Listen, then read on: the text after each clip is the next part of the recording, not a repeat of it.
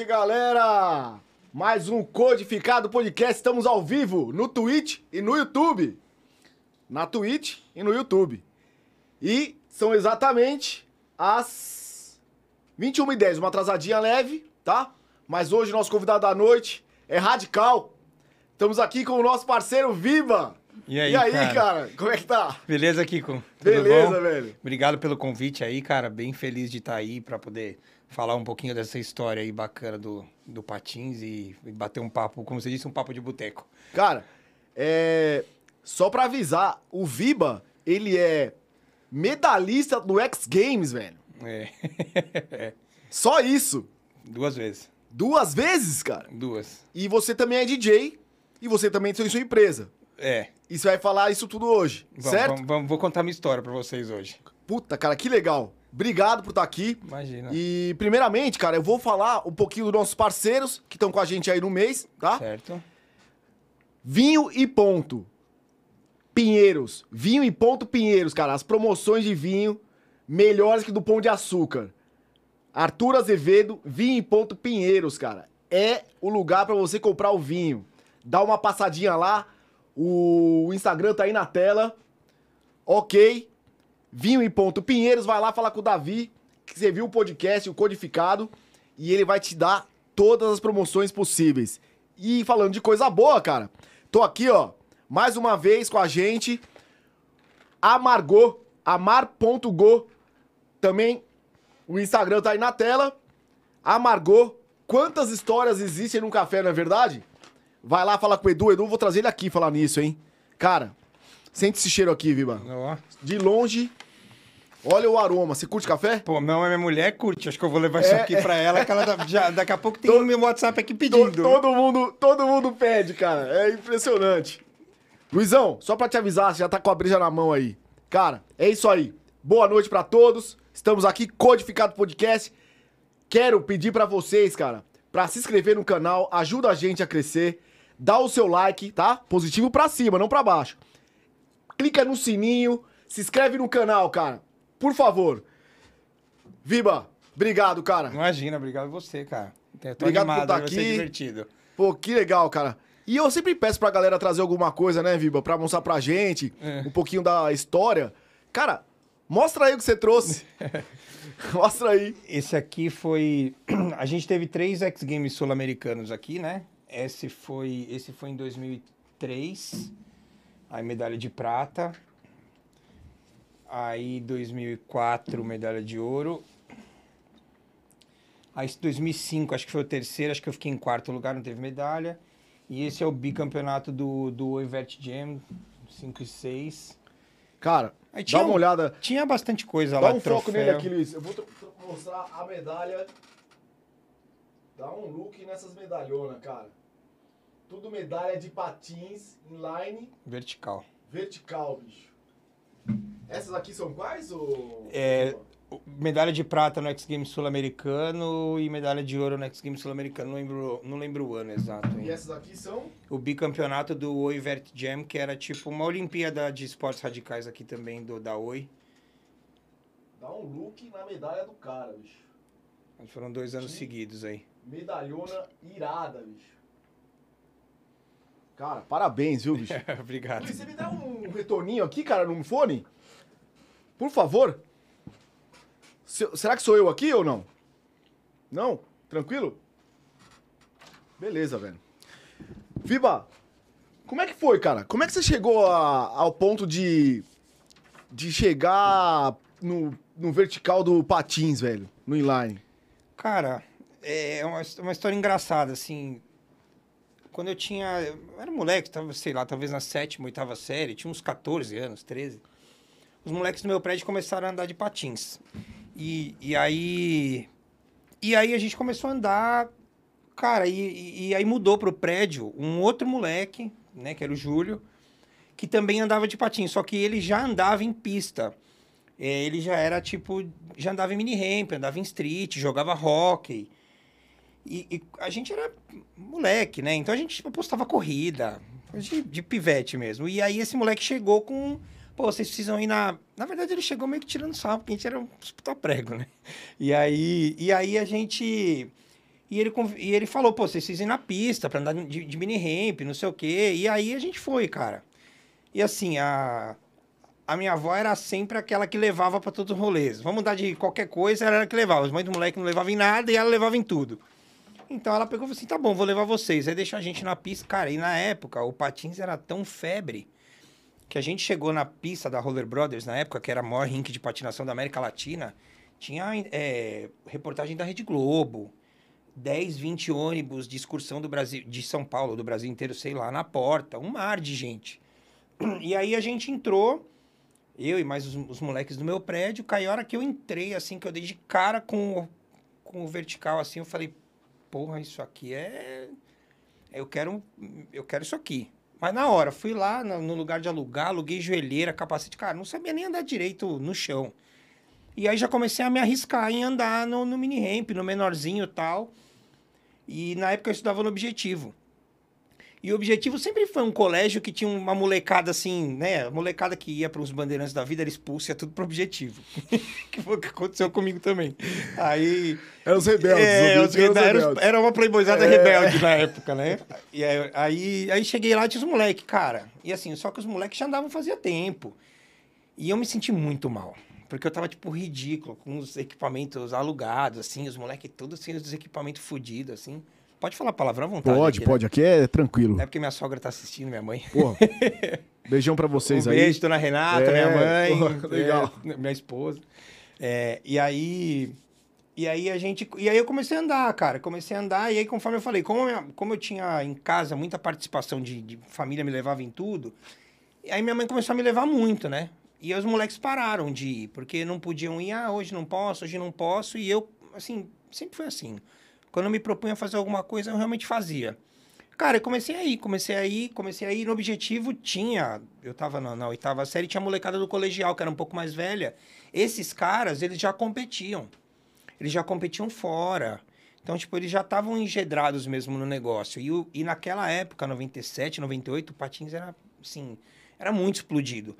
Tanto que a primeira edição do X Games em 96, muito do que aconteceu foi por causa da explosão do Patins Inline. Na época, o skate era meio marginalizado. Não é que nem hoje em dia, que os caras de skate estão dando multimilionário. É, mas, mas ainda é em São Paulo meio marginalizado. então, né? assim. Fora é, das pistas, né? é, assim, é porque eu digo, eu sempre tive uma opinião assim muito, muito simples sobre skate. O skate é um esporte muito democrático. Para o moleque ser bom de bola, ele precisa ter talento e ter uma bola. E para o moleque ser bom de skate, ele precisa ter o skate e o talento, né? O, o talento e o skate. Tanto que essa Raíssa, ela explodiu com um vídeo de fantasia numa escada de um degrau que foi cair na mão do Tony Hawk e não sei o quê. Então, tipo, o skate, você não precisa de um puta investimento para você virar um atleta de street, Sim. vamos supor. Só que o patins não, o patins era muito caro, Eu lembro. né? Era muito caro. lembro, Então, cara. Você lembra? Eu tentei, eu tentei ter um patins. Era na, caro. Na época, eu eu acho que. Você lembra da Ocean Drive aqui no Dourado? Lembro, porra. Pô, ia lembro. lá andar, lógico, né? Puta Cruzar com Puta sarobão, ia lá, né, velho? De capacete. Ah, mas a nossa geração, todo mundo, Lógico. cara. E, e, pô, e eu lembro que, assim, quando saiu o, o Manobra Super Radical, que era um filme de patins que foi pro cinema. E o dublê do cara principal era o Chris Edwards, que era o, né, o precursor do esporte. Nessa época, cara, a gente vivia num mundo muito diferente. Não tinha internet, não tinha nada. Então, tipo, eu lembro que eu fui no, no cinema ver o filme, uma puta fila. Uma puta molecada. E todo mundo que assistiu aquele filme, com certeza saiu de lá e falou, pai, eu quero um patins. Então, tipo assim, o negócio era muito febre. Então, aí, aí todo mundo começou a andar, comecei a andar, e aí eu comecei a conhecer a, comecei a, conhecer a galera.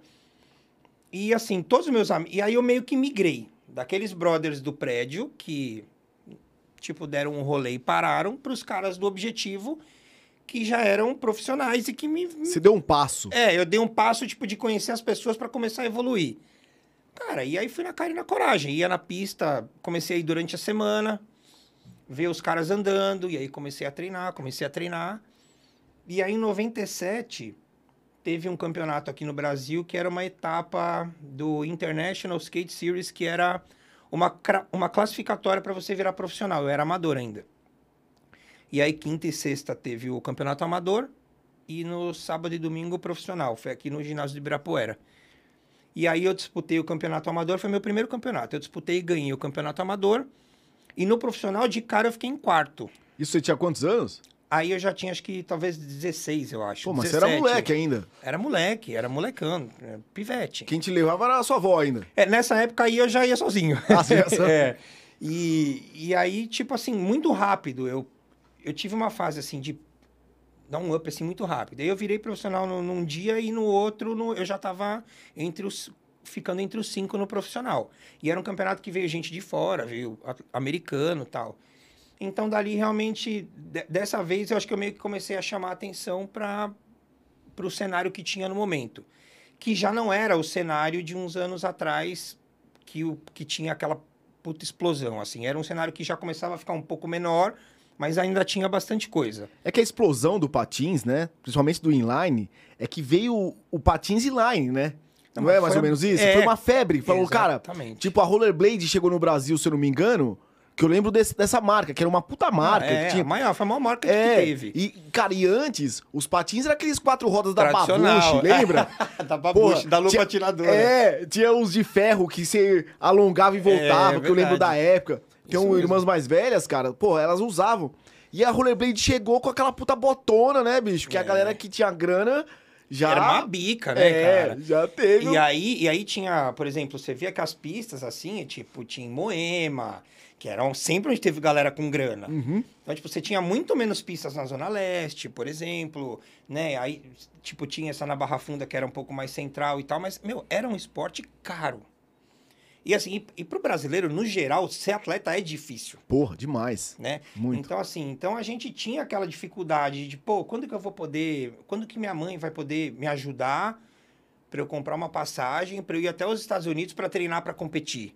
Como que chegava pra uma competição lá? Como é que, que acontecia? Então, depois que você virava profissional, é, aí você tinha você tinha um calendário e você meio que se inscrevia daqui e aí você se inscrevia, pagava a sua matrícula lá e você ia para lá para competir. Não era obrigado. Não, você não era obrigado.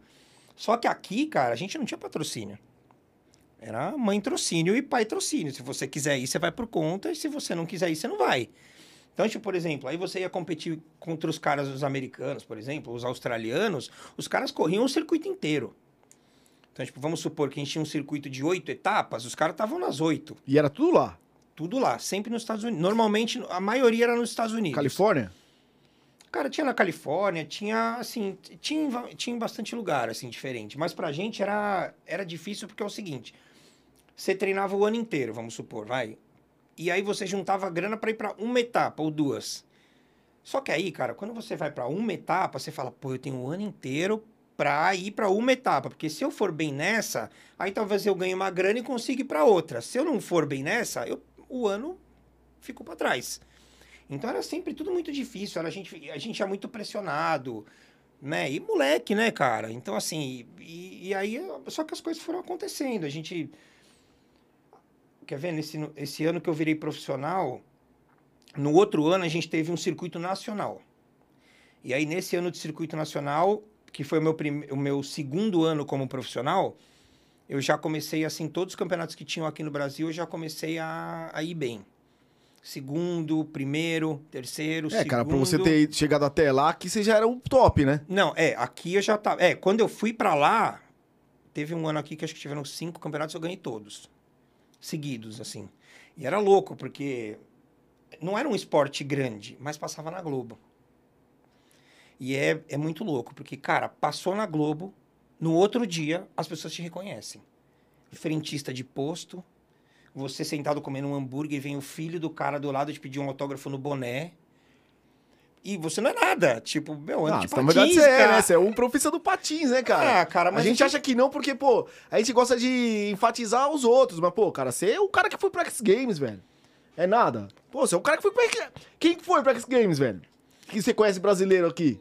É, não, que correu? É, tipo, a gente... Foram três, eu acho. A Fabiola, que era mulher, e eu e o Marco, que era um outro... Do patins. Do patins. Do skate. Ah, do skate tem... É, Tem que, uns- hoje, é que hoje em dia mudou muito, É, é, né? mudou, mudou, Hoje mudou, mudou, o skate mudou. tá, é, assim, é, é. muito... Fora, o skate agora, né? Mas antes, porra, o patins, velho. Vocês que foram então, fazer isso- por isso que eu tô falando, o skate na época, Por exemplo, a gente fazia. A, a gente conhecia o, o pessoal do skate porque a gente fazia muita coisa junto. Falava, ah, tinha rixa, mas não tinha. Tinha rixa naquela pistinha pequena. Mas com a gente que andava no vertical, que competia, a gente era amigo. Então, então a gente conhecia e a gente sentia que os caras de skate naquele momento, eles tinham o mesmo status assim de que a gente. A diferença é que o skate tinha patrocínio. Entendeu? O skate tinha o cacife para pegar e mandar o, o atleta dele para ficar três, quatro etapas seguidas Uhum. para competir, entendeu? Os, a molecada do skate, que não era muito molecada, mas era um pouco mais velho, eles tinham aqui equipamento grátis, eles tinham aqui a estrutura, o cara mandava ele para lá, a gente nunca teve. O Patins nunca teve nada. Só a Fabiola, que era uma mulher e que realmente ela despontou desde o começo, ela sempre teve patrocínio, que bancava ela na gringa, ela, era, ela morava lá. Então a gente, eu, o Felipe, o, o Cezinha, que eram os caras que competiam daqui, ou você se virava para ir e realmente bancar, ou você não ia. Você chegou a correr atrás de patrocínio alguma hora ou não? Alguma... Então, é que o Brasil não tinha, in- a indústria não tinha. Entendeu? Não tinham marcas que faziam patins aqui. A do skate eu lembro que tinha Lifestyle, né? Que patrocinava os caras. Ah, a tinha a Erg, Drop né? Dead, É, é, a, é. é, a Marra. É, ah, tinham, Sim, cara. sim, sim. E assim, naquela época do dólar um para um, os caras conseguiam mandar a molecada pra lá, entendeu? A gente conseguia no máximo. Eu tive um cara que me apoiou muito, que foi a única marca, que é a única marca de patins até hoje. Ele me pagou uma passagem, acho que uma ou duas vezes. E só que de resto era por conta. Então, por exemplo, a- aquela você ia competir com os caras que ficavam o ano inteiro treinando, o ano inteiro competindo, e você tinha aquela chance do ano que era uma ou duas vezes, entendeu? E aí a gente foi. Nesse tempo a gente tentava aí ficar dois, três meses, e aí tinha questão de faculdade. Putz, cara, pra é- é gente era difícil, di- né? É Não, era- difícil. Era, difícil, cara. Aquele negócio que pro brasileiro tudo é mais difícil, no meio esporte se aplicava assim. Mas... O dobro. Caramba, Ah, era, cara. Era. Nossa, é uma ripa. Viba, ó, rapidinho, cara, só pra dar um, um cheque aqui. É, galera, quem estiver entrando agora, tá, na nossa transmissão, eu tô pedindo pro pessoal se inscrever no canal, tá? Dar um like aí pra ajudar a gente e também fazer perguntas, cara, pro Viba, tá? Estamos aqui conhecendo esse cara que é medalhista do X Game. Bicho, ele é DJ, vai falar daqui a pouco pra gente. E, cara, irado, hein, bicho? Você é um cara. Fiz bastante coisa na vida. Cara, não, mas é legal, né? É legal, cara. Isso é legal porque quando, pelo menos você vai ficando mais velho, você fala, pô, fiz coisa pra cacete. Não, cara, e, e uma coisa, ser atleta é uma coisa. Ser atleta de esporte radical é outra coisa. É. Eu acho. É, é assim, é de- eu acho que ele é um pouco menos. Em al- algumas questões, ele é um pouco menos. Tem um pouco menos de cobrança. É, né? Que É. você já foi. Você já fez a sua parte, entendeu? né? Exato. E assim, e o negócio que era legal, a gente sempre fez muita. A gente fez muito show. Traz um pouquinho o microfone pra você. Só um A pouquinho. gente sempre fez. Melhorou? Ótimo. a gente sempre fez muito show. Então, por exemplo, a gente. Ah, os caras ligam. Ah, ó, a gente tem uma turnê para você fazer uma turnê de um lançamento de um, um cereal da Kellogg's. Aí você vai ficar três meses aqui. Cada fim de semana você- a gente vai montar a rampa em um lugar e você vai ficar viajando. Pô, essa época era era onde a gente juntava a grana para ir para os campeonatos. Então, tipo, um atleta normal, essa época ele tá competindo. E a gente se divertia. A gente viajava, ganhava dinheiro, Dava os rolês. dava os Que, rolês. que é muito louco pra quem é atleta de, de, ah, de skate, patins, bike, é que, cara, o rolê vale a pena, Ah, né? era divertido, né? Você fala, porra, bicho, eu vou, vou disputar um torneio que eu vou dar um rolê na pista sozinho, né? É, É não. igual a galera do surf. Porra, vou surfar a pipeline sozinho, eu e mais um cara. É outra pegada, É. né? Tem, tem diferença entre esporte convencional e esporte radical. Você se quebrou? Cara, eu nunca, eu vou ser bem honesto, eu nunca quebrei um dedo, uma unha. Caramba, cara. Mas, cara, eu tive, eu bati a cabeça assim duas vezes pesado. tipo, Sem de- capacete. Não, de capacete. De Eu rachei capacete? um capacete atrás. Caraca, tive, bicho. bati, tive convulsão, perdi memória. Ô, louco. É, as pessoas Foi dizem feio. que eu fiquei assim depois.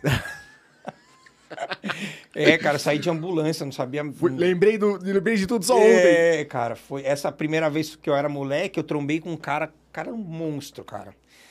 Descemos junto, vai pra um lado, vai pro outro. Eu tentei me jogar pra ele me pular, ele bateu o joelho bem na lateral da minha cabeça. Aí eu apaguei assim, acordei no hospital. E eu tenho pânico de hospital. A hora que eu acordei no hospital, eu falei, fodeu. Fugi do hospital na madruga. Era muito moleque. Tipo, eu tinha 17 anos. Porra. Fugi, fugi do hospital. Liguei pra minha mãe e falei, eu tava na praia, era um campeonato na praia. Falei, mãe, tô fugindo do hospital. Ela falou, quê? Pegou o carro, foi de São Paulo até Santos pra me, pra me encontrar. E eu já tinha fugido do hospital, já tava em casa dormindo. Você era bagunceiro? Nossa, É? dava um trabalho. Não, você dava trabalho? Dava, cara. Porque, tipo, tem cara que dá uns rolê e, tipo, não dava trabalho, né? Nossa, Atleta e tal, mas, mas, porra, você dava um... dava, É? dava, cara. Se tem umas medalhas, sua mãe tem umas medalhas em casa também. Minha mãe teve trabalho. Como é que é assim, não, não puta trabalho, de aquele trabalho, mas assim, escola, colégio, assim, era, meu, era... Ela era chamada praticamente toda semana. Cara. E aí, É. e aí você tomou umas pancadas na cabeça, duas vezes? Aí tive, aí uma outra, cara, eu caí pra trás. Essa eu, eu bati, abri, assim, fiquei, cara, ficou, ficou um calo, assim, foi meio... É porque quando eu comecei, assim, quando tinha, começou a ter muito evento aqui, a gente começava a treinar muito. Tiveram alguns anos, assim, uns três anos, eu acho, aqui no Brasil, que apesar de ser só dentro do Brasil, era muito intenso de coisa. Então a gente tinha que treinar muito, porque a, a gente tinha muita coisa da, da, da Rede Globo, do Sport TV, e não era comum. Então quando a gente tinha isso, a gente realmente se dedicava.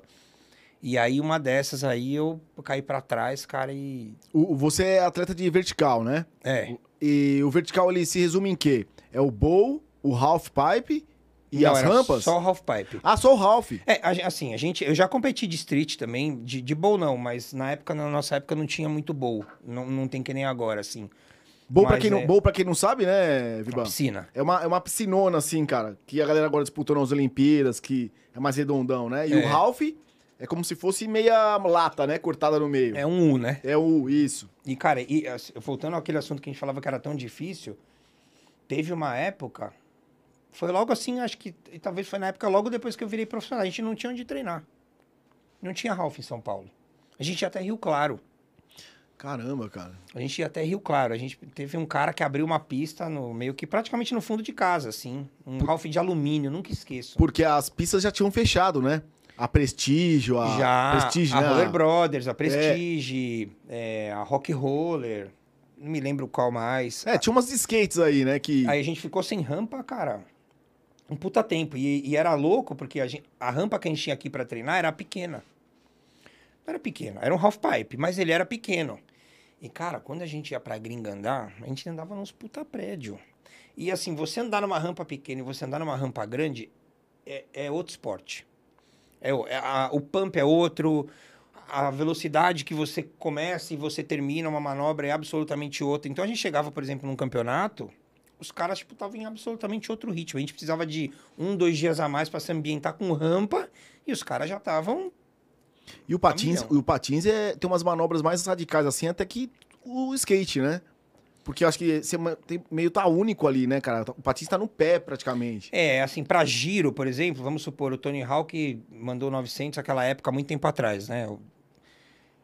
Eu, eu fui o primeiro atleta brasileiro a, a acertar um 1080, que são três voltas. Três voltas de lado? Três voltas, é. É, tipo, exatamente o que o Tony Sim, Hawk sim. mandou, só que o 1080.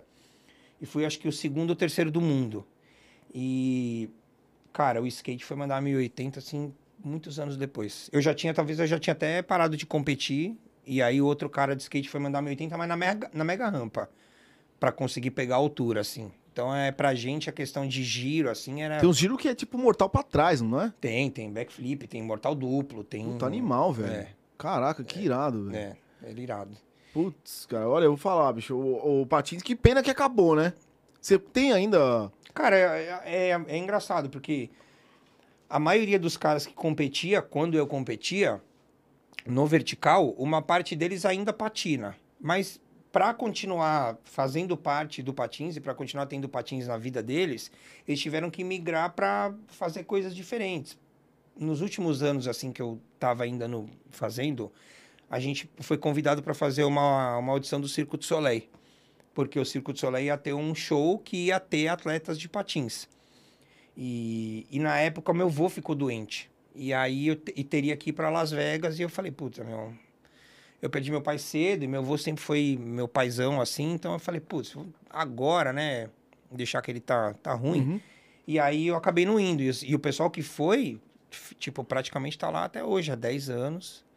E, e aí ficaram, e foi a única forma que eles con- conseguiram patinar ganhando dinheiro, porque campeonato realmente não, não teve mais. Você dá um seu solezinho ainda hoje, não? Cara, faz tempo que eu não É? ando. É, Mas você tem um patins? tenho. Tem? Tem. O que aconteceu com os patins, cara? Que eu, eu- às vezes eu vou, tipo, as pessoas perguntam, né? Pô, patins, onde é que eu compro um inline? Acabou a. Como chama? Rollerblade já era, né? Cara, existe ainda, existe a Rollerblade, existe a Rosses, que eram marcas grandes da época. Tem, cara, eu não sei exatamente quantas lojas tem em São Paulo, mas é, na Galeria do Fino, na Augusta, tinha um amigo meu que tinha uma loja grande. é, tem a Trax Art em shopping que vende A, a. Trax Arts é boa? Pra- Cara, são pra patins, nacionais, assim, pra você comprar um Ah, é patins pra fazer um rolê, É. é. ele resolve. Assim, não é, não é um rollerblade. É, então, eu fico olhando assim, eu falo, cara, mudou meio que o, o estilo, né? Não é mais aquelas travas, agora é um cadarço que vai a trava no último ali. Cara, assim, eu- esses modelos, assim, vou te falar que esses modelos novos, assim, que eu, eu vejo o pessoal andando em street, assim, no, no Instagram, alguma coisa, mas os modelos novos que vendem nessas lojas, eu não, faz tempo que eu não vejo. É, Mas continua caro, continua, né? continua cara? praticamente inacessível, assim. Pô, E é por isso que eu digo que o skate é muito mais fácil da pessoa conseguir entrar no esporte e se ele tiver um talento ele conseguir desenvolver, porque é muito mais, muito mais barato, né, cara? Ô, Viba, ó, seguinte, cara. Uma galera já tá escrevendo aqui. Deixa eu dar uma olhadinha. Antes da gente ir pro próximo assunto aqui, ó. É, tem uma galerinha acompanhando. É, Alexandre Latuf, Marcelo Oliveira, Beatriz Barcelos, Caio Suave, Renata, é, Rafael, Wellington Osório, Marcelo Oliveira, ahn, Laura, Maraia Rosa, Ricardo Bifani. Pô, cara, uma galera aqui, hein? É, tem gente da família, tem, tem uns corintianos loucos aí que a Pô, gente que legal, cara. troca ideia no Twitter. Obrigado aí. por vocês estarem aí, ó. ó. Galera mandando parabéns. É, é, é, Wellington, eu vou mandar essa aqui agora pra ele, cara. E aí, como é que foi o lance do DJ, velho? Como é que você virou? Como é que Cara- você chegou e falou, cara, tô afim de tocar, cara? Cara, a gente ia no. Quando a gente você é da mesma idade que eu, na nossa época a balada era na Vila Olímpia. Era. De camiseta Sim, polo é. e. Só que camiseta polo não fazia parte de mim. Só que se você não, não, não chegasse de camiseta polo na Não balada. arrumar nada. Não arrumar nada. Você entrava e zerava. É, é. Então a gente, tinha, a gente tinha que colocar polo. E aí tinha um amigo meu que uma vez, cara, eu nunca vou esquecer, eu tava numa fila, assim, numa balada Vila Olímpica com o irmão dele, e ele encostou o carro e falou, cara, vamos, vamos numa rave? Eu falei, você tá louco, cara? Acho que eu vou sair daqui, da fila, da balada, pra ir pegar a estrada? E dei risada e fiquei. E aí, e aí, cara, um, um tempo depois, assim, ele foi e comprou o convite pra mim, pra dois amigos meus. E esse meu amigo, por sinal, eu conheci ele patinando há muito tempo atrás. E a gente foi, cara. E a gente foi. E um desses brothers que foi comigo, ele era DJ há muito tempo atrás, tipo de música pop, Madonna, mas só em casa, assim. Ele era amigo do DJ Mark, Mark, Mark, Uhum. Mark famoso, né? E ele era. Só que assim, ele não tocava há mil anos. E aí, quando a gente foi, a gente foi em uma ou duas raves, a gente começou a ver DJs de verdade, assim. Não um DJzinho Vila Olímpia, era DJ que tocava com disco de vinil. E aí a gente começou a se interessar, cara. E, e aí ele falou, pô, vamos comprar um tocadisco? Eu falei, vamos. E aí as raves que a gente ia era de um tipo de som bem específico, assim. Um tipo de techno de Londres bem específico. Qu- Qual que é o nome? Técnico? Acid Techno. Ah, esse é um, é, é Techno. um techno de Londres. E aí a gente começou a ir e, cara, e começamos a tocar. Começamos a tocar, começamos a, a ir nas, nas, nas festas. Qual que é o e- BPM do, do Tecno? Você lembra, assim, Cara, lembra da batida? na época que a gente começou a É, é tocar... uma meio acelerada, né? É Uma... Pelo amor de Deus, cara, é bem acelerado. É ou não? É, cara, é. É 100, 145. É, É, esse assim? é. Não, é um, não é um som pra qualquer um escutar. É muito louco, né? É, tipo, praticamente uma velocidade de Psytrance. Ah, uma velocidade mais ou menos? Ah, é o, é o mesmo, o mesmo BPM. É 145, 145, É, 146. Aí tem um techno um pouco mais devagar tal, mas o acid techno é mais rápido. E aí, cara, e aí começamos a tocar. Começamos a comprar os discos e começamos a tocar. E aí começamos a conhecer a galera nas baladas. E aí começamos a fazer umas festas também. E aí, aí foi, cara. E aí começamos a. E, e você aprendeu a tocar como? Então, esse meu amigo, esse, esse meu amigo é engraçado. Ele me ensinou a patinar, me ensinou a dirigir e me ensinou a tocar. Caraca, velho. É. E ele, só que assim, ele sempre tocou muito. Era um monstro. E aí ele, ele tinha o toca-disco em casa.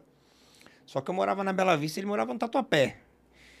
E, aí você eu, aprendeu com... Com vinil. O, o vinil. Eu toco com vinil Que é o até vinil, hoje. é o vinil, quem é DJ sabe, É, né, cara? Eu toco com vinil até hoje. Eu, le- eu lembro até hoje que tinha um curso, pô, é lógico, né? DJ do Irair Campos. Hum. Chamava, tinha- um negócio que era uma, uma empresa de disco que chamava App Dance Music. Você lembra disso?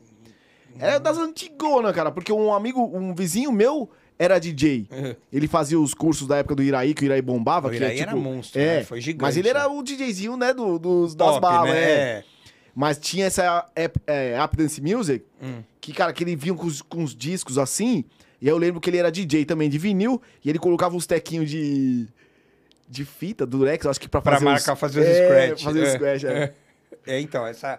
Aí, a gente- cara, a gente. Na verdade, assim, todos esses caras, eles influenciaram o René a, a tocar lá atrás. E aí, quando a gente começou a tocar techno, ele teve que mudar um pouco a forma dele de tocar.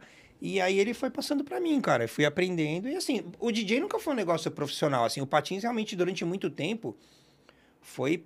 Não profissão, mas foi profissional. Você ganhou grana com patins? Então, nessa época que a gente fazia show, a gente cheguei a ganhar, tipo, mil dólares um fim de semana Não, com patins? com patins. Ah, é? É. Com patins. A gente fazia, por exemplo, é, é, uma turnê da Red Bull, da Kellogg's nos Estados Unidos. A gente ficava.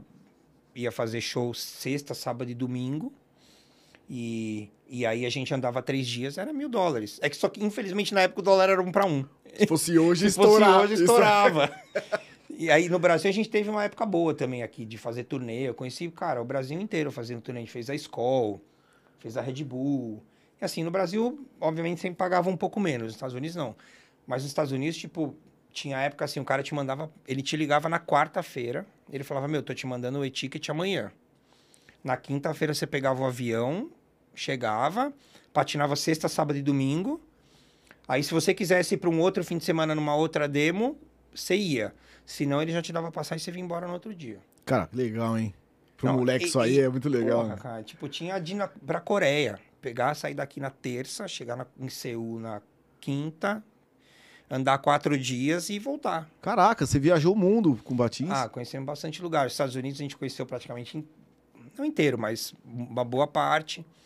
América do Sul, alguns lugares. O Brasil, muito lugar. E mais legal que é se você é tratado como atleta, né? Chega nos lugares, tipo, É. pô, os caras do patins colaram aí, Ah, legal. E a gente, quando a gente fazia demo, era legal porque assim, era junto com o pessoal de skate e de bike.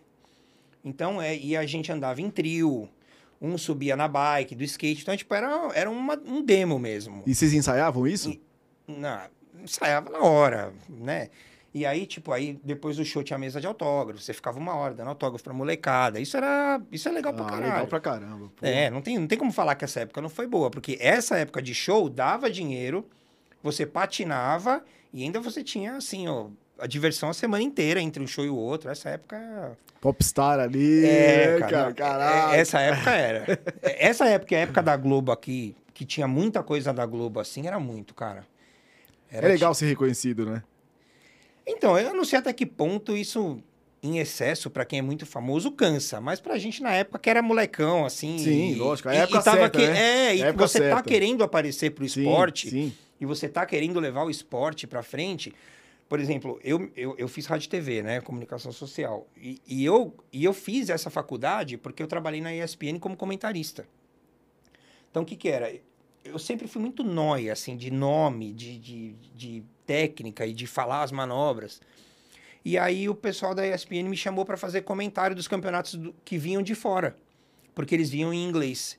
Então a gente fazia os comentários em português. Então é, eles mandavam a- a- a- né, o campeonato inglês, a gente fazia os comentários em português e, e saía. Então, por exemplo, a gente ia na ESPN via, sei lá, um Juca Kfouri da vida, um Trajano, o- os caras que eram narradores, o Amigão. Então a gente falava, caralho, cara, eu tô trabalhando na ESPN junto com o fulano, com o ciclano. E aí depois, na hora que você ia pro campeonato, falava, pô, eu vi você narrando. Com os pica do esporte, É, né? pô, Praticamente. É isso, porque na época a ESPN sempre foi referência em esporte radical, porque o X Games é da ESPN. É. Até, até hoje tem, né? Um... Então, cara, mas o, o X Games mudou muito. Assim, ele não tem mais patins, por exemplo, é uma, uma das mudanças, e ele entrou muito no esporte a motor. Corrida de carro, É verdade, né? cara? moto. Então, tipo assim, mudou muito, cara. Snowmobile, eu vejo. É, É, tem snowmobile, tem... na- Snowmobile é o, tipo um jet ski da neve, né? É, na, na nossa época era patins, skate, bicicleta, escalada e wakeboard. Wake, cara. Wake. Puta, irado, Wake. Wake, cara. Mas o, o X Games começou por causa do patins e da escalada. Você faz Wake? Não. Você nunca foi naquele Naga Cable Park ali em Jaguariúna? Cara, já me chamaram pra ir, mas eu não fui, cara. Uns amigos meus foram, acho que umas duas vezes eu acabei não indo, não lembro por quê, mas eu Puta, tenho vontade irado, de fazer. viu, cara? É. Irado. Você vai curtir. Dá, que deve é meio do doido. caralho. É. Eu fui lá, fui Deve lá. ser do caralho. Na primeira você dá umas caídas de cara ali. Parece que a água vira chão, né? Que dá umas Nossa pancadas, senhora, né, cara? velho. É. Pô, mas você vê os caras voando nas rampas ali, você não acredita. Não, tem um moleque de wakeboard brasileiro, tava passando outro dia na televisão, no off, moleque, nove anos. Cara, você cai pra trás. Andando Nove muito. Não, o É, moleque é não, muito pô. criança. Hoje em dia, a molecada ficou muito precoce, porque você tava falando pra mim agora, pô, você com 14 anos, meu, a molecada de skate hoje com Nossa, 10, cara, cara. com 11. Na Big Rampa. É, você viu um moleque de 11 Porra, anos cara, mandando que isso? 1080? Tá louco. Eu vi, cara. Ó, teve uma, essa menininha aí, como é que é o nome dela? Que ganhou, acho que o ouro no- na Olimpíadas no Street.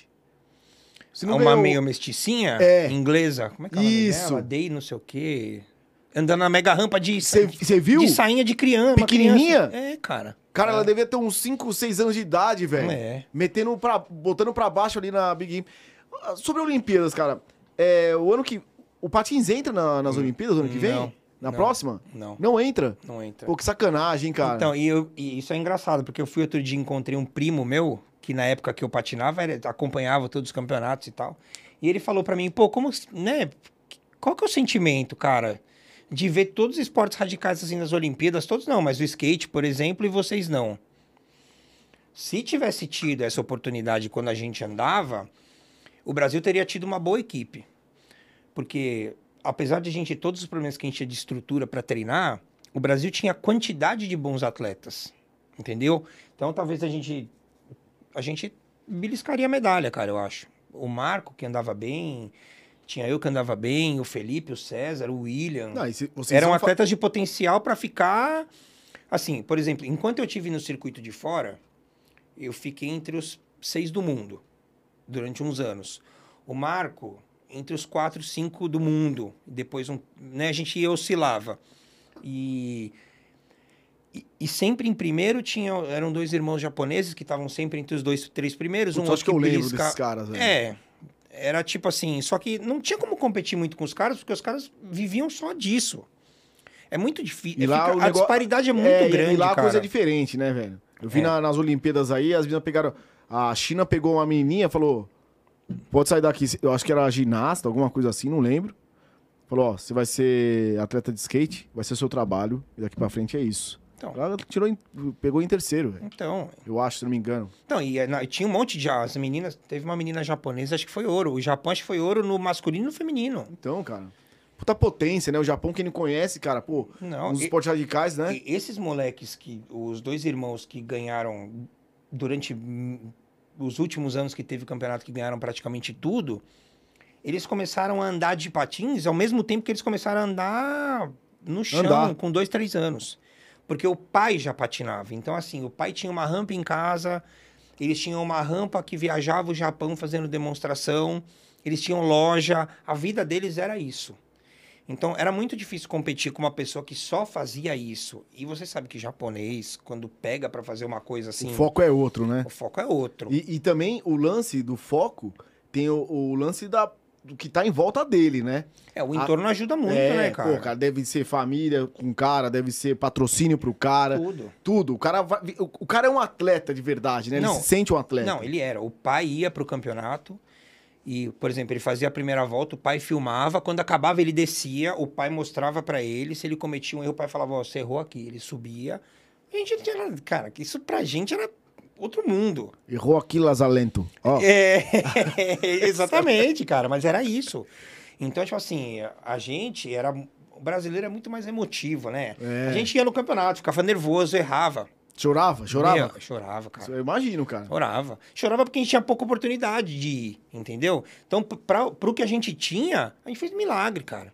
Pô, a gente fez cara. milagre. E foram bem pra caramba. Você falou aí Bem. que, tipo, era, era... Você já foi top 2 no mundo? Não, do mundo, durante esses anos que eu fiquei lá fora, entre os 5, 6 do mundo, É? o Marco, esse outro brasileiro, entre os, os melhores do mundo também. Caramba, velho, olha isso. Teve gente que, assim, teve gente que se dispôs a ficar lá mais tempo, mas assim, não tem como você comparar um cara que é um atleta do que um brasileiro que vai lá, tem que trabalhar de dia fazendo qualquer serviço labor, assim, né? Sim. Entregando pizza. É. Vamos supor, O cara pro tem- cara. Isso, pro O cara tem uma, uma vida fora do... do... Isso. Não tem como você competir com um cara que vive só disso, cara.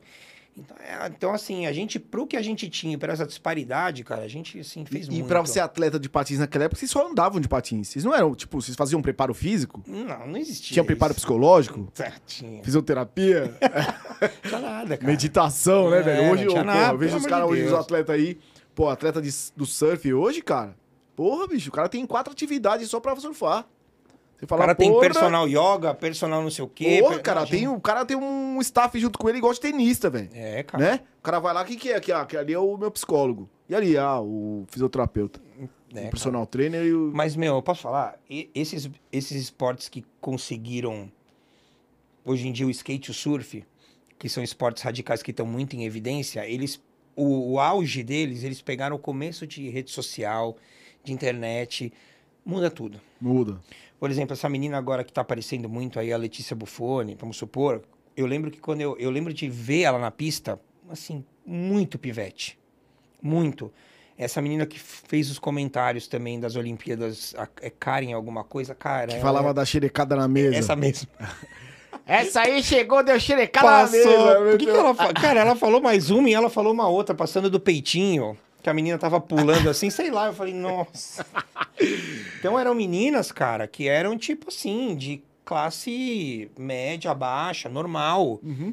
As minas estão morando. Ah, por exemplo, essa Letícia Buffoni anda em carro Tá na um califa. milhão, tá na é, califa. é. Entendeu? Todo mundo, né? Isso, cara, porque eles, eles pegaram essa fase da mídia social e souberam aproveitar. Entendeu? E E, o- é por isso que eu te falo, cara, essa questão do skate ser muito democrático, ele ajuda muito.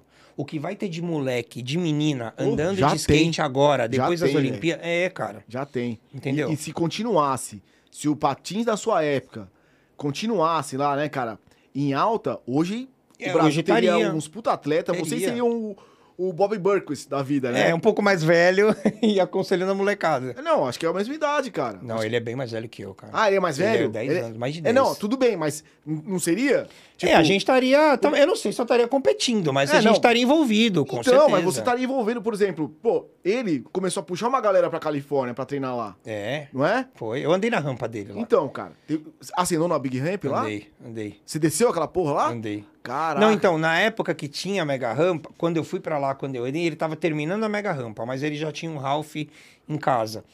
E, e eu, essa época, eu fiquei na casa do Mineirinho.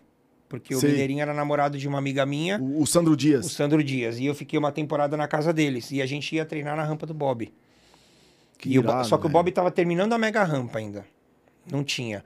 Mas naquela época, por exemplo, eu quando eu te falando, eu já tava lá com dinheiro suado de ganhar campeonato, junta aqui, junta ali, aí faz uma, uma demo, um show, junta. Os caras não. Os caras já estavam, tipo, as marcas de skate estavam financiando rampa. Mandando os caras fazer turnê em tudo que é lugar. Os caras já tinham viajado o mundo inteiro. O, sk- eh, já, o skate, nessa época, tinha um outro nível já. E Viba, ó, uma coisa, cara. É, passou, passaram-se quantos anos de lá pra cá? Imagina, uns 10. D- Desde quando você era profissional? É, desde que eu parei de competir, uns 10. 10 anos, cara. Dez. 10 anos se passaram e não mudou nada, velho. Nada. Nada. Os caras de skate, o moleque que ganhou o prata, se eu não me engano, aí do Street, esqueci o nome dele. Pedro Barros? Não, não. Ah, o, o- é, como é que é o O- nome dele? Esqueci o nome dele. Ele tá morando na Califa, esses dias ele deu uma entrevista e ele falou, cara, no Brasil não dá. É. Não dá. Mesmo sendo da- da- andando no street, cara, aqui as pistas são diferentes. legal, dá o um rolezinho aí, mas, cara, quer virar profissional, Tem que ir pra você lá. tem que sair, igual o surf. O surf co- começou a despontar, tudo bem, maresias, os caras começaram a ter o, o coach ali do lado, mas, bicho, depois que os caras começaram a ir embora a, a pegar onda em, em Havaí, cara. Porque aí os caras, quem tem, tem quem pague pro cara ficar uma temporada Tem- inteira entendeu? treinando lá. É, outra onda, entendeu? né, o cara, cara? o cara começou, os caras começaram a ficar lá, tipo, tem seis meses É. treinando em onda de verdade, porque brasileiro antes no surf, chegava aqui, treinava nas Em marolinhas, Saquarema ia pegar pipeline. cara, chegava em pipeline lá, cara, nunca. Você Você não consegue. Se Primeiro dro- você não consegue nem dropar que os caras te matam. Então, se, se dropasse na, no- na época, os caras, porra, era- imagina, velho. Então. Patins, então, vocês iam trazer uma galera aí, cara. Não, eu também acho. E foi engraçado, porque eu te falei, o cara falou pra mim, né? Meu primo falou, pô, você sente alguma coisa? Eu falei, cara, passou, passou muito tempo, mas eu acho que se a gente tivesse tido a oportunidade, talvez a gente teria tido uma relevância. A gente teria aparecido, a gente poderia estar aproveitando essas questões de mídia social de uma forma legal que pudesse levar o esporte pra cima. E você pega, por exemplo, a bike. A bike passa pelo mesmo processo que a gente. Por quê? Porque é um esporte caro. Você não consegue comprar uma bike. Quantas pessoas você conhece que andam de bike? Tipo de bike. Não, não Não hoje não mais conhece. ninguém, hoje mais ninguém. Não, então, na nossa época você conhecia quantos? Dois, três? Mas puta bike cara. Cara pra cacete, cara. Era mais caro do que o patins ainda. É, é. Entendeu? E os caras de bike, por exemplo, no X Games, o bike é meu esporte favorito, sim, de, de assistir. Bike não tem tombinho. Ou você se arrebenta. Ou o cara cai de cabeça ao contrário. Não, não, não, não, não, não tem ideia. Tem, aliás, uma dica, meu. Quem quiser aprender sobre bike, assiste os documentários do Matt Hoffman no, no, no Netflix e no YouTube. Matt São- Hoffman é aquele alemãozinho que faz uns. Um, não sei se é alemãozinho, sei lá, que ele passa no off, ele fazendo uns videozinhos, cara, pulando de um lugar pro outro. É, mas, um- mas não é alemão, de cabelo preto. É um americano. Cara, anim... eu não sei se é o mesmo, velho, que ele faz uns videozinhos assim, tipo, da Red Bull. Ah, eu sei quem você tá falando. Caraca. Do soldadinho. É, Puta velho. que pariu, esse vídeo é Puta demais, que cara. eu-. Esse vídeo é muito foda. Bicho. Juro por Deus, eu assisti umas 100 vezes esse vídeo, cara. Cara, impressionante. Eu já vi uns vídeos dele assim. Esse É. cara é ele- muito bom mesmo. Meu, muito bom. E com as baiquinhas, né? É, com baiquinha. Não, Baiquinha? mas o Matt Hoffman é o cara que meio que começou assim o, o BMX, tipo, aggressive, andar no vertical, no street, na época que ninguém fazia nada. Então ele pegava, cara, construía uma rampa sozinho, ele queria dar o aéreo mais alto do mundo. Ele descia uma montanha e ele, cara, ele se quebrou um milhão de vezes. É assim, é, é o, esse, esse é um dos caras que tem o esporte radical na essência. E o Brasil nunca teve um, nunca teve um atleta, cara. Puta, que Porque pena, é um esporte cara. caro. É, não, eu lembro das bikes aqui. O- o- porra, tinha uma Caloi Cross, Já era caro. da Caloi Cross. Bicho, os caras chegavam com umas bikes dessa que tinham o no- guidão não sei o que, não sei o que de alumínio. Puta, sabe? É, aí você sai na rua, o cara rouba. É, é, tipo umas puta bike, velho. E a galera tá aqui, hein, Vibal? Cara. Marco Pereira, o que você acha do novo Ace de Tecno? O que, que você acha do novo Ace de Tecno? Ah, só voltando no assunto lá, cara, antes da gente É, a gente aqui, mudou, a gente foi pro Tecno e é, voltou. Nós fomos pro, pro assunto Tecno e voltamos pro Patins, porque, porra, cara, assim, é foda, é muita coisa, né? Você tem noção, cara, que você faz parte do Patins Inline no Brasil? Que você faz parte da história ou não? Ah, assim, eu tenho, cara. Tem Tenho. mesmo? Você acorda e fala, cara, eu fiz parte do Patins Inline do Brasil, velho. O cara foi medalhista do X Game, bicho. Ah, a gente, a gente sabe, assim, é, eu tenho consciência que eu fiz parte de, de, uma, de uma etapa. Eu fui um dos, uma das grandes personalidades de uma etapa é, relevante do esporte.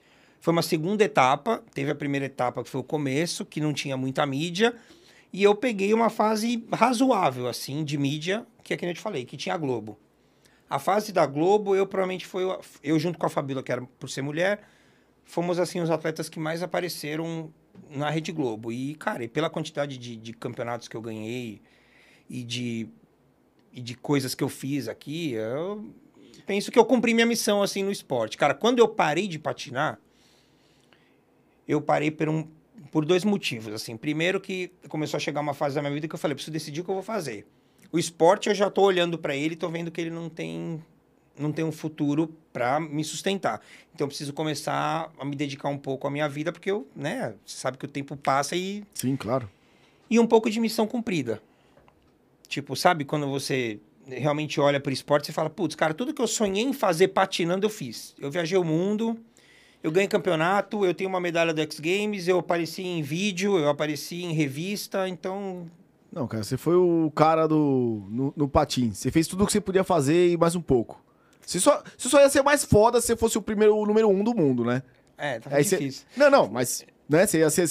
acima disso que você foi, só se você fosse o top do número um, né? Do mundo. É, eu acho que no Brasil, assim, eu, eu e mais a Fabíola, que era mulher, que eu sempre reitero, porque realmente ela aparecia muito também. Acho que aqui no Brasil, eu e ela fomos, assim, as pessoas que mais, mais fizeram história aqui no, no esporte, Cara, no vertical, irado, principalmente. E aí a. Cara, acabou a, a fase do patins. Você começou já a pensar em quê? A fazer um. A trabalhar em outra coisa? Então, aí o Patins, ele me levou, por causa dos comentários da ESPN, ele me levou pra faculdade. E Ah, aí de rádio e TV. TV, é. Só que quando eu fui pra faculdade, foi uma das épocas que eu mais viajei. Então, no primeiro ano, no primeiro semestre da FAP, eu explodi por falta. aí no, e aí eu fui procurar uma faculdade que, como a gente viajava como atleta, no passaporte constava, então a gente conseguia abonar algumas faltas. Então eu fui para fui para São Judas para fazer rádio e TV. E aí, e aí lá eu cursei, cursei, né? Tentei, vai. Tentei, me formei e tal. E aí, por causa da, por causa da questão dos comentários da ESPN, que eu fui para esse, pra esse mercado. E aí, no último ano, eu, no último ano, eu abri uma produtora de vídeo com, com um colega de faculdade. A gente trabalhou durante isso um- uns anos. E aí, meio que a gente Fazia tipo curta. Cara, a gente fazia vídeos de mercado financeiro. Ah, é, não me pergunte por quê. A gente fazia vídeo para tudo. E aí apareceu uma oportunidade de fazer vídeo para mercado financeiro e a gente fez e deu certo. E aí a gente começou a fazer para várias empresas diferentes. Faz quanto tempo isso? Ah, eu saí da faculdade acho que em 2008. Cara, faz um tempo já. E agora o mercado financeiro explodiu de novo, né? Ah, é, tá todo mundo falando aí de. Não, hoje em dia é, a gente pegou assim o negócio, eu que nem eu falo, a, época que eu saí da faculdade, a internet perto de hoje era de manivela, né? Hoje em dia é aquele barulho do e aí a gente escada, né, velho? Não, era Só depois da meia-noite. é, aquele, né, no bate-papo do UOL. E, e só que era, era muito diferente. Então, naquela época, a gente queria, a gente queria montar uma estrutura e vender vídeos de qualidade. Mas tinha o cara que tinha a câmera e fazia tudo barato. E aí era, era um pouco difícil. Aí por isso que a gente migrou para esse mercado financeiro, que eles ainda, como eles vendiam as aulas, eles buscavam coisa boa.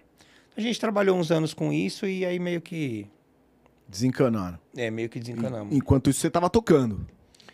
Toca... Ah, cara, as, tocar as festas assim- paralelas ali. É, na- é engraçado que na época das festas, é, todo mundo, é que eu te falei, tem Globo, todo mundo te vê. Então, assim, num fim de semana você tava no X Games e no outro fim de semana você tava na Rave. Então, tipo assim, então, tipo, todo mundo te olhava e falava assim, pô, bicho, A lacração, a lacração era ali, né? ainda bem que não. É, se tivesse YouTube na época, celular, Putz, aquela época ia ser demais, né? Entendeu? Imagina. Então, então aí. E aí teve uma, teve uma fase, assim, de, de, de, de participar dos dois, assim, e ter, tipo, todo mundo te conhecer. Aí o cara queria fazer rave com mini ramp. Eu falava, pô, meu, você vai colocar uma, um mini ramp numa rave? E, e era engraçado. E aí, mas a parte de, de, de tocar, assim, sempre fez parte, cara, porque hoje em dia todos os meus amigos, eles, eles gostam disso, eles escutam isso até hoje. E a gente toca também, mesmo que... Você por- tocou em festa?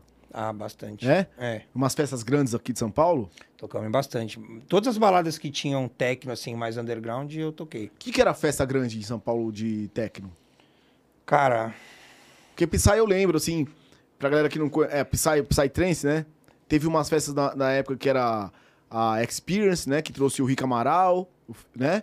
É, Teve aí, a Tribe. é, na- então, hoje em dia isso é mega festival, né? Pra, Isso, sei lá, é, é, 30 é, mil, é. 20 mil, sei lá. Na época, uma rave de techno, acho que a maior que teve, cara, acho que tiveram 4 ou 5 mil.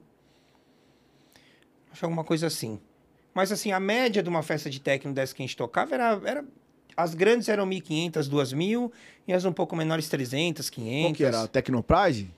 Teve Tecnopride, teve Tecnoroot, teve Tecnoformate, teve Nossa, eu fui, numa, eu fui numa Tecnopride no lago ali, acho que é perto de São Bernardo do Campo. É, É, ali? é, o Lago é famoso. Jesus, Maria José. Bons tempos. Nossa senhora, cara. É, bons acho que tempos. veio... Como é que chama aquele DJ, cara? É, é Pat Du? Pet Du? Pet Du. Pet Ah, mas Du. é muito pesadão, cara. Eu É, não curtia. Eu, eu acho que foi esse pesado. cara no dia, né? Não, isso é um casal. Ah, é Pet e Du. É, Pet e Du. Era um casal. Mas aí é hard tech, eu Sabe achava tudo. muito pesadão. Aí não era muito minha praia, assim. Não, a gente... eu, eu acho que. eu- Eu não sei se eu fui nessa, mas eu lembro de ter ido em. Ah, esse é o técnico pesadão, então. Não, esse é o hard techno. Aí é pancadaria, assim, master. E não é muito minha praia. É, eu- então, foi isso que eu senti assim na night, que eu falei, caraca, é pesado o negócio, cara. Então, é- essa época, até que, o- até que o, o Marco perguntou do novo Acid Techno, Acid Techno é um movimento underground de 95, 97. E, esse movimento, quando ele veio para o Brasil, ele pegou o comecinho das raves aqui. Então, só que nessa época tinha rave de Psy junto com techno e era tipo um negócio, mas assim, realmente era underground de verdade. Os caras pegavam um sítio no meio do nada, abriam uma tenda e fazia e fazia Essa é a melhor, né? Ah, cara, era a era mais época mais legal, né? divertida, cara. Não, não, não tinha igual. Os, não tinha os rouba-vibe, né, cara? é, não Putz, tinha, não tinha. Uma galera que migrou da micareta pras que Isso, zoou, isso, né? é, isso começou a aparecer Nada depois. contra, mas é que, Não, tipo, depois virou pop e virou uma bosta, né? velho? Exatamente. Então, e aí, essa, e aí apareceu, depois de um tempo, apareceu uma, uma outra festa um pouco maior que começou a focar nesse negócio de hard techno. E na minha visão, o, esse som muito pesado afastou muita gente da balada. Ah, entendi. Porque a galera ia querendo escutar música e pegava essa, esse negócio muito pesadão, assim. Aí eu acho que a galera meio que. Teve uma galera que meio que se assustava, assim. Mas sobre o novo acid técnico que ele perguntou. É, isso que eu ia falar, cara. cara, eu acho legal. Assim, eu acho legal. Eu acho legal, depois de um, de- depois de um tempo, ele tá, ter, tá tocando em festivais, em grandes baladas e ter muito lançamento de novo. E a essência mudou, porque o mundo mudou, porque as coisas mudaram Sim. como em tudo, né? O futebol mudou, o skate mudou, o techno mudou, o mundo mudou. A mudança faz parte, né? A, mudança evolução faz, pa- parte, Isso, né? Exatamente. Os caras antes faziam música em só máquina, hoje em dia os caras fazem música no computador. O que, que você acha da, da galera que, que toca só no pendrive ali? O, o pendrive em si, ele é, uma- ele é bom. Porque assim, É? pra quem carregou case com disco de vinil e ficou quase corcunda há tantos anos... Isso, isso foi uma evolução boa pra você? Você achou que foi uma se evolução vo- legal? então, o pendrive não tem problema nenhum. O pendrive é a mesma coisa que você trazer um CD. Sim. Você vai lá e coloca as músicas que estão lá. A diferença tá que no CDJ, na controladora, você pode linkar uma velocidade de uma música com a outra e você praticamente não toca. Ele praticamente ele faz meio que tudo sozinho para você. O pendrive em si é bom, você leva meia dúzia de discos, um pendrive, o fone, beleza. Só que no, no CDJ, na controladora, é, é muito fácil tocar. Então, e aí ele foi uma coisa que levou. Foi é- essas facilidades que hoje em dia tem foram as coisas que trouxeram tantos DJs para todo mundo virou DJ. Cara, pra quem não conhece, você posta isso no seu Insta, no seu Instagram? Ah, de vez em quando eu posto, assim, umas músicas em disco de vinil que eu toco em casa. A gente faz umas lives com. Só, só pra dar um, fazer um lembrete aqui, Viba. Pra quem quiser dar uma olhadinha lá no Insta do Viba, é, tá aí na tela, né? É Vinícius, Vinícius Jorge. arroba Vinícius Jorge. Dá- entra lá no, no Instagram do, do Vinícius, do Viba. E, cara, ele vai postar algumas coisas lá pra quem não conhece esse estilo de som, né? A Que gente sempre posta. É? É. A galera não conhece. E seus vídeos, cara, de patins? Pra quem quiser ver. Onde Tem- que então, tem no YouTube, mas é que estão com o nome do campeonato. Mas se você colocar Viba ou Evert Jam, ele aparece. Viba X Games é, Latinoamérica aparece também. Pô, que legal, cara. Eu não, eu não tenho página no YouTube, então ele tá na página de uma pessoa que gravou e colocou lá. Pô, mas você tem que fazer isso aí, hein, cara. Porra, uma- uma- é. pelo menos um, um Insta disso também ia ser legal, hein? É, um- é um relaxo, né? Deixar algumas coisas. É que a gente não tem. é, muita coisa era em fita na época, né? É, eu- Naquelas é, mini DVs, assim. Então a gente. E tem um, tem um cara que andava de patins, o Alberto, que ele tem todos os campeonatos no. É, se alguém quiser pegar no YouTube, ele chama Alberto Aracaki. Alberto K. Alberto Aracaki. Aracaki. É, A-R-A-K-A-K-I.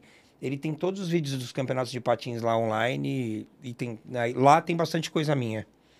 Você não pensa, tipo, montar um, um esquema, tipo, de envolver patins e techno junto? Ah, cara.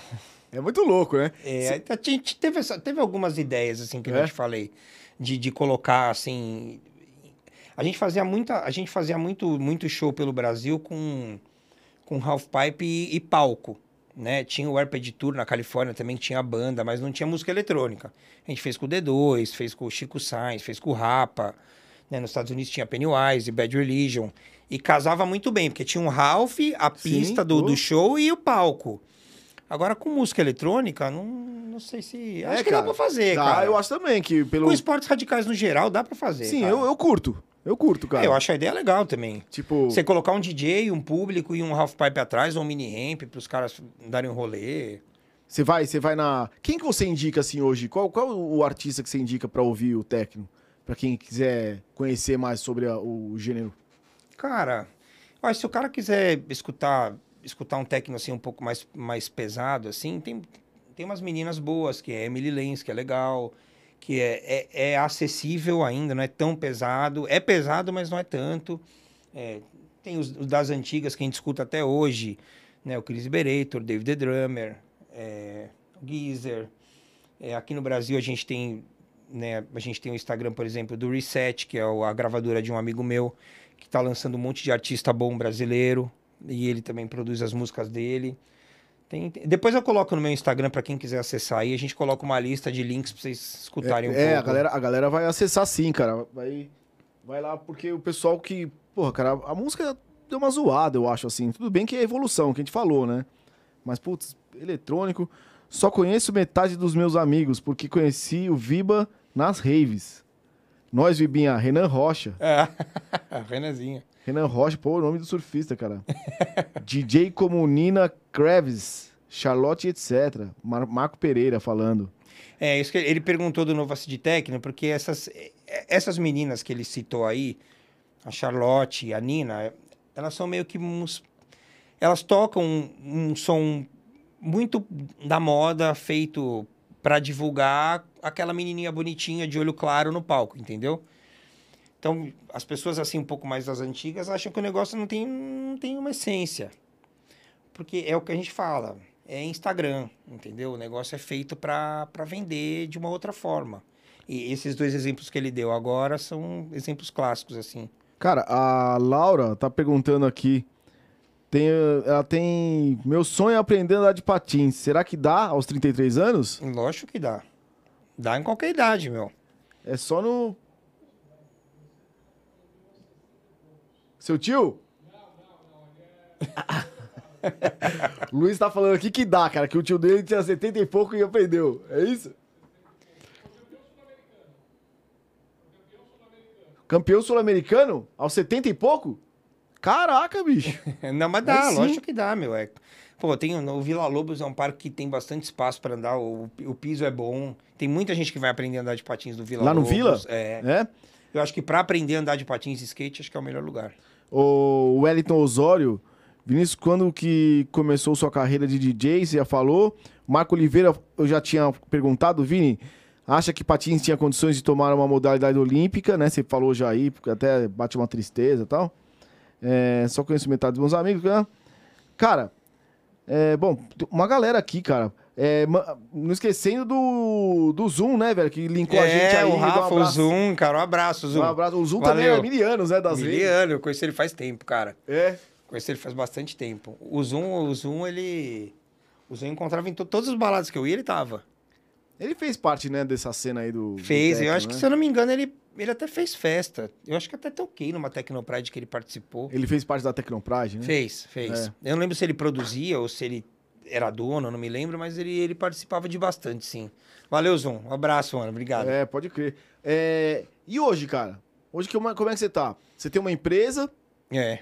Hoje eu tenho uma empresa, é uma- a gente tava dando risada aqui, uma puta coincidência. O meu maior cliente tem escritório aqui no prédio e é seu aluno. É, cara, não, e o Rodrigo, cara, da Rocontec, É. que teve aqui há duas gravações atrás. A gente fez com ele aqui, ele veio aqui até. E, pô, e boa coincidência, você conhece o cara, trabalha com o cara, né? É, Você- você ele é meu empresa- cliente. Seu cliente, é. É, eu tenho uma empresa que faz coleta e gestão de resíduos de construção. Então a gente faz a coleta em grandes construtores, a gente só trabalha com grandes canteiros, né? De, de, de obra grande mesmo. E a gente coleta esses materiais, traz para uma área nossa, separa e faz a destinação correta. Né? A gente tem um trabalho de sustentabilidade aí legal e é uma Que empresa legal, que cara. fornece muita segurança documental para os clientes, porque é um, é um tipo de atividade que mexe muito com o meio ambiente, né? E que tem muita fiscalização e tudo é controlado eletrônico. Então a gente é uma das maiores empresas desse segmento. Como é que chama a empresa? RT Ambiental. RT Ambiental. É. Pô, que legal, cara. Tá junto na sustentabilidade aí. Isso, e a gente tem, eu tenho também a Sustentare, com, que é uma empresa que faz só sustentabilidade, projetos de sustentabilidade para canteiros de obra e para e sustentabilidade no geral para grandes construtores, assim. Pô, a gente bacana, ajuda, cara. a gente ajuda realmente a construtora quer ter um canteiro sustentável e a gente faz toda essa consultoria para eles. Aí a gente é bem focado nesse segmento. E aí tá. E como é que foi na pandemia? Melhorou. Melhorou, cara, assim, a gente, eu, eu não, não parei de trabalhar em momento nenhum, assim, agora tá, a gente tá com muito canteiro de obra, porque a construção civil em São Paulo tá, assim, explodida, né? Uhum. Tem canteiro de obra em tudo que é lugar, só que, assim, as coisas estão ficando bem caras, né? Tá tudo subindo, então todos os, os insumos que a gente usa estão muito caros, mas a demanda tá... A gente não sabe como vai ser essa bolha depois de um tempo, né? Porque cresce muito, faz muito lançamento, depois para vender. Me fala aí então, Viba. Vou te colocar aqui numa enrascada. Me fala as três dificuldades de ser patinador de vert, Hum, DJ e de ter uma empresa assim, cara, que mexe com sustentabilidade. é, do Patins era o incentivo. De ser DJ. Ah, DJ não tinha dificuldade, cara. DJ era conseguir ficar sóbrio. Não, mas existe uma dificuldade de ser DJ também, né, cara? Porque você imagina, cada festa vai tocar cinco DJs, É. certo? Como é que faz pros caras se virar, cara? Ganhar grana pra ser. Como é que o cara ganha de grana? Ah, cara, então, ganhar grana como DJ, assim, pra quem toca. te- É, é- não- eu não sei te dizer qual é a fórmula, mas, assim, geralmente quem começa a produzir música, produzir, não tocar, produzir, e começa, as músicas começam a ter muita relevância, aí o cara começa a participar de gravadora de fora, aí ele começa a tocar em mais lugares, aí ele pode começar a ter uma carreira onde ele, agora morando aqui no Brasil, é difícil também. Difícil, né? É. Você conhece algum DJ que era da do techno e tipo se vendeu pro pop pra ganhar dinheiro? Virou produtor de música, começou a colocar essas essas músicas, essas letras letra nacional, tá ligado? No- Ah, eu baixas. ah, cara, assim. Nada contra, Não, né? nada contra. É lógico. Não, não. Assim, tem bastante gente que tocava música underground que hoje em dia toca um som mais pop. Sim. Teve gente que tocava, que hoje em dia toca em casamento, tem gente que toca em evento da prefeitura. Pra ganhar grana, né? Pra ganhar grana, mas não vou condenar, né, cara? Lógico, lógico. Tem gente que quer levar, quer ganhar dinheiro sendo DJ. Então ele tem que se moldar ao que, ao que dá dinheiro. Sim. Mas assim, que mudou desse jeito da água pro vinho, assim, graças a Deus, amigo meu, nenhum. Nenhum. Não. E qual que é a maior dificuldade aí da, da empresa de sustentabilidade? Motorista. Motorista como assim? Motorista, cara. Os caras amanhã tá te esperando lá. Nossa. É, gente, é brincadeira. Não, é verdade, é motorista, cara. O motorista, ele mói a empresa. É como assim? Mói, cara. Mói. Mói equipamento, dá prejuízo, muito problema com pneu, raspa carro. É, esse inferno. esse, esse é o pior. É, mas de longe, assim, disparado. Não tem nada é tão difícil, cara. E assim, e as dificuldades normais do dia a dia que o poder público coloca em você, que é são assim, infinitas. Mas essas assim você muitas delas quando você entra num negócio, você já sabe um pouco onde você está pisando, né? Agora, a questão de, de você dar um equipamento seu de 300 mil reais na mão de uma pessoa e ela não cuida, o prejuízo é grande, né? E como são máquinas que trabalham demais, aí o prejuízo é contínuo. Existe um, um link de você do patins e pro DJ, que, o que ajudou e do, de ser DJ para abrir uma empresa? Existe ou não, cara? É tudo coisa separada. O link do patins para eu abrir uma empresa existiu na questão que eu falei de eu ser comentarista e ter ido fazer comunicação social. Quando eu abri a, a produtora de vídeo, o meu sócio era um cara técnico de edição de vídeo e esse tipo de coisa. E eu mesmo tendo, tendo, mesmo tendo a mesma formação que ele, essa parte já não me agradava. Eu gostava, como um bom árabe, eu gostava da parte comercial.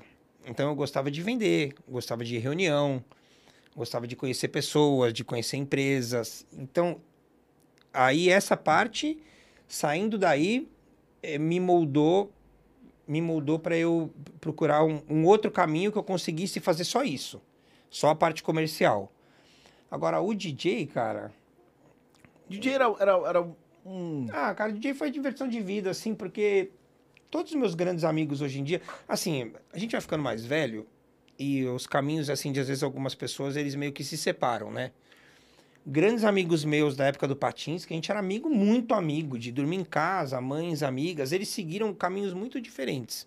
A gente continua amigo, mas se vê pouco, fala pouco. E hoje os grandes amigos que eu tenho de vida, meus padrinhos de casamento, que eu sou padrinho de filha, é, meus melhores amigos, o meu sócio da minha empresa, por exemplo, eu conheci escutando techno. Uhum. Eu conheci eles na balada. Então, a minha amiga que me apresentou a minha esposa, eu conheci essa minha amiga na balada. Isso é muito legal, né, cara? Não, tudo Porque que a turma tá ali, vocês vão... Não, tá ali. Hoje, tudo que eu tenho na vida hoje, no meu entorno, ele veio do, do acid techno. Cê, da cê, rave. Você faz uma festa de aniversário pra alguém, você toca techno. Mas, assim, não tem tá dúvida. Tá todo mundo. Não tem a dúvida. Não tem a dúvida. Não tem dúvida. Isso é muito Todo louco, mundo, né? Isso é muito louco. E, por exemplo, é engraçado. Tem amigos meus, tem um amigo meu, por exemplo, que estudava comigo no Objetivo e a gente estudava junto, patinava junto, começou a tocar junto e to todas essas fases ele, ele participou. Então, tipo, teve gente que veio desde lá de trás, mas hoje em dia, assim, o meu entorno é absolutamente todo baseado no, no, no, no negócio do DJ. Não no negócio do DJ em si, de tocar, no negócio da, da música. De, de conhecer as pessoas, de estar na balada, de conversar, de fazer festa junto. Tudo que me. Você, você pensa um pouquinho assim, porra, cara, eu era um puta moleque hiperativo e tá acabando, acabou.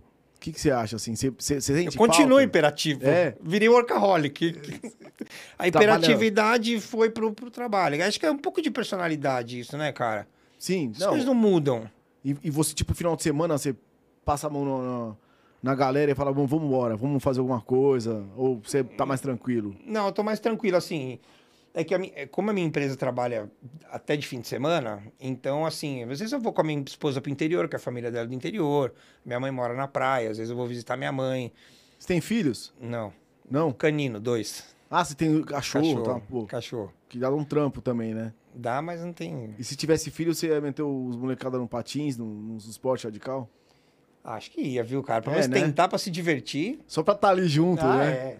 Um, um patinzinho, pelo menos, pra se divertir, eu ia colocar. Cara, é... Você é árabe? Sou descendente. Descendente, puta cara de árabe. É, você acha mesmo? Não sei de onde você tirou isso, cara. Ele falou, não, você quer árabe? Eu falei, porra, velho, é isso que eu quero. O cara é árabe, pô, escarrado. Ô, cara, é, uma última coisa, assim, eu não curto muito falar, mas é, o que, que você espera dessa, dessa mudança? Você espera uma mudança política? Como é que você acha? Cara, eu acho que assim, eu acho que do jeito que tava uns anos atrás, não dava pra ficar. Certo. Isso é um ponto. A gente, a gente, eu me incluo nisso, acreditamos num projeto que foi vendido pra gente, que é o que tem hoje em dia, que não deu certo por uma porque na verdade é tudo a mesma porcaria. A gente acreditou e a gente comprou a ideia. Não deu certo também. Agora, do jeito, assim, no que tinha lá atrás, vamos ser bem direto. Lula e PT eu não voto por nada no mundo. Se no segundo turno for Lula e Bolsonaro, eu vou ficar na minha casa, vou fazer um churrasco e não sair da minha casa. Eu gostaria que o Brasil tentasse uma outra opção diferente. Uma terceira via? Um bom soldado morre atirando. certo? Sim, Eu claro. acho que a gente precisa ficar tentando até acertar, cara. Né? Eu acho Mas que você acha que aparece uma terceira via? Aparece, né, Cara, cara? Tem tempo pra a gente precisa aparecer, tentar, né? Mas assim, eu acho que na situação que a gente tá, o que apareceu, eu acho que a gente tem que tentar. Entendeu? E assim, se você perguntar pra mim, você acha que vai mudar muito pra mim, pra você? Uhum. Não vai. E eu É, acho que não vai. existem- Mas assim, a gente precisa dar uma, talvez dar uma, uma amenizada nas coisas, assim, sabe? A internet, a internet deixou as pessoas muito agressivas, as pessoas brigam demais. Eu, eu já discuti muito por política na internet, assim, sabe? E eu meio que dei uma. Chegou um momento que eu falei: não, não adianta eu ficar brigando, discutindo, não resolve. Pede amigo, né, cara? Ah, perde, cara. Já discuti Fica- com um amigo. Tem já... uma galera que tá meio, meio crazy, assim, né? Tipo, o cara vestiu a. Colocou a capa dos caras, né? É, então. tipo, Tipo, só assim, uma, esse- uma, uma bandeira. Eu acho que, puta, eu acho que eu- esses caras estão cagando e andando os caras pra tão gente, cagando cara. e andando, velho. Os caras estão todos multimilionários. E a gente tá, a gente continua tendo que trabalhar para pagar imposto, para, né? A dificuldade é sempre nossa, cara. Sempre nossa. A sempre dificuldade para eles não tem dificuldade, cara. Vamos, vamos ver, cara, se, né? As coisas mudam aí na, na, na pró- próxima eleição. A gente espera uma mudança pra melhor, né, Viba? Vamos tentar, né, cara? Eu, eu acho que é o que eu falo. A gente tem que, tem que tentar. Não- eu não sei o que, que vai aparecer, mas eu, vou, eu vou acho- tentar. Eu acho que vai aparecer sim, cara. Acho que vai aparecer. Você vacinou? Uma dose, a segunda dose sá- sábado. Ah, já agora? Sábado agora É? a segunda dose, é. Caramba, cara. Sábado agora a segunda dose. Que dia é hoje? 26. A minha é próxima. Minha é próxima também. Próximo mês já, já entra a minha. Então eu Você agora tomou a primeira o quê? eu tomei a AstraZeneca. Ficou mal? Ficou ru- ruim? Olha uns papos de É. velho, né? Como é que tá? Você tá tomando. Você tá tomando. é. Você tá tomando o que para remédio? Aquele... Você tem. Você tem crédito na Drogazil? É, você tem é, é, fidelidade? Eu fiquei meio, eu fiquei meio assim, um dia seguinte meio molenga, assim, mas não, mais tranquilo, um dia. Fiquei um dia só. Ficou um dia. Eu fiquei uma noite zoado. Eu também suando, mas É, assim. eu, eu fiquei zoado. fiquei Tomou zoado. essa também? Tomei AstraZeneca, velho. É, então, eu fiquei mole, mas assim, cara, o que eu tivesse chego lá, chegado lá e desce, eu acho absurdo isso, né? Tipo, o cara toma. Eu li um cara outro dia na internet, dando muita risada. O cara falou, pô, o cara tomou balalaica com flash power a vida inteira na balada e fica com frescura pra tomar uma porra de uma vacina. Toma o que tiver, meu. Não, cara, toma o que tiver, velho. Puta conversinha. Cara, vamos só dar uma, uma repassada aqui. Galera, ó, vou passar o nome aqui porque, cara, tem que agradecer todo mundo que teve presente aí na nossa transmissão. É, Eliane Araújo, Alexandre, Marcelo Oliveira, Beatriz Barcelos, Caio Suave. Suave? Suave. Suave. É, meu cunhado, Caio Suave, Renata Latuf, minha sogra. Rafael Teodoro, Wellington Osório, Marcelo Oliveira, Laura Vecchioli, Maiara Rosa. Minha Uma ga- prima, Pô, Mariana. uma galera, hein, cara? Ricardo Bifani, Marco Pereira, é, André Rosa, Meu primo. Na Ma- Austrália. na Austrália. Aí, Dedé. Pô, cara, abraço aí. Seu porco. É, porco? Tá feliz, né? Tá feliz. Palmeirense. Ó, vou mandar um abraço aí, cara. Tem uns caras aí que é uns parceiros meus de, de futebol lá do Twitter, os corintianos. Marcelo Oliveira, Rafael Teodoro, o Ricardo. Os caras são uns puta loucos do Twitter. A gente dá muita risada junto, Pô, tá mandado um abraço aí, cara. Fábio Ramos, é... Personal Rider, tá aqui, Alexandre. É isso, cara. Pô, galera, não esquece, tá, bicho? Aproveita que vocês estão aí na, no YouTube, clica no, no joinha aí e se inscreve no canal, velho, pra ajudar ainda, não? Lógico, dá uma força aí, Pô, meu. o cara tá pedindo aqui o medalhista do X Game, velho, não sou eu não. E nós vamos fazer uma live aí. Vou, vou combinar com ele aqui. A gente vai fazer uma live.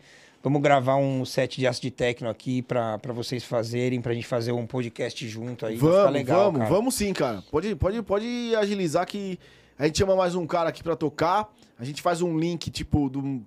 É que no YouTube eles derrubam, né? A gente faz pelo Facebook. É, pelo pra Facebook fa- a gente pela, consegue. Pela Twitch dá. Pra, Dá. Ó, lembrando que tá sendo transmitido no YouTube e na Twitch também, cara. A gente tá linkado direto lá. Cara, queria agradecer a sua presença. Imagina, obrigado Obrigado você, mesmo, cara. O, Valeu. pô, puta história, bicho. Puta história mesmo, velho. Dava pra Eu- ficar aqui conversando Pô, umas 10 fácil, horas ainda, fácil, cara. né, cara? Mais duas cervejas a gente ficava Não, aqui até vamos, 3 mas da você vai manhã. voltar aqui, cara. Vai voltar aqui pra trocar uma ideia. Vamos chamar mais um cara que toca aí, fazer esse- essa brincadeira do DJ aí. Vamos tentar tocar, né? Vamos, pô, a gente Pô, eu faz, pensei, cara. Quando, quando eu pensei em trazer aqui, a gente conversou, Primeira coisa eu falei, porra, cara, o cara podia tocar, né, velho? Né, Eu trago, meu. Eu tenho equipamento, eu tenho equipamento menor, dá pra trazer, cara. Pô, que legal, cara. Dá pra A gente, gente faz. aí. E você chegou aqui estreando o nosso, o É, nosso ó, neon aqui, ó. A gente ficou- tá mudando a cara do. Do, Tá style do, o do negócio podcast. aqui. É, devagarzinho a gente vai se ajeitando, cara. Não, né? mas né, tá legal pra caramba, confortável, organi- mais de papo. Organicamente, velho, sabe? A gente vai crescendo. Não adianta também querer dar o É passo maior que a perna, né? E, cara, eu, eu sempre falo pra galera aqui. O melhor pra mim de estar aqui, cara, é aprender com o convidado. Hoje aprendi muito com você, cara. Não, puta imagina, história. cara. É uma história legal mesmo, divertida de... Pô, cara, pra mim, olha, velho, eu sou, eu sou um cara assim. Eu andei de patins na época, lógico, né, velho? Andei de patins, né? Na, na Ocean Drive ali, andava com os moleques da minha rua. Você andava antes que eu, cara. Na época do Ocean Drive nem eu andava ainda. Você nem andava ainda? Quando eu comecei a patinar, o Ocean Drive já era fechado faz tempo. Ah, é? É. Ah, então eu andei lá atrás, velho. Andou antes que eu, E, cara. o- e os moleques da minha rua, os caras eram bons, cara, porque eles, eles faziam hockey. É, tinha. molecada jogava hockey. Eu velho. joguei, então, eu jogava no prédio também, cara. Essa época foi do caralho, Todos os cara. moleques, meu, eu pedia patina emprestado, os caras tinham uns rollerblade, roller pump que É. enchia a língua, o cara... Cara, é, Era muito caro, Não, velho. puta playboy, velho. Eu, não- eu não tinha ido nem pra Santos, ainda os caras já iam pra Disney, velho.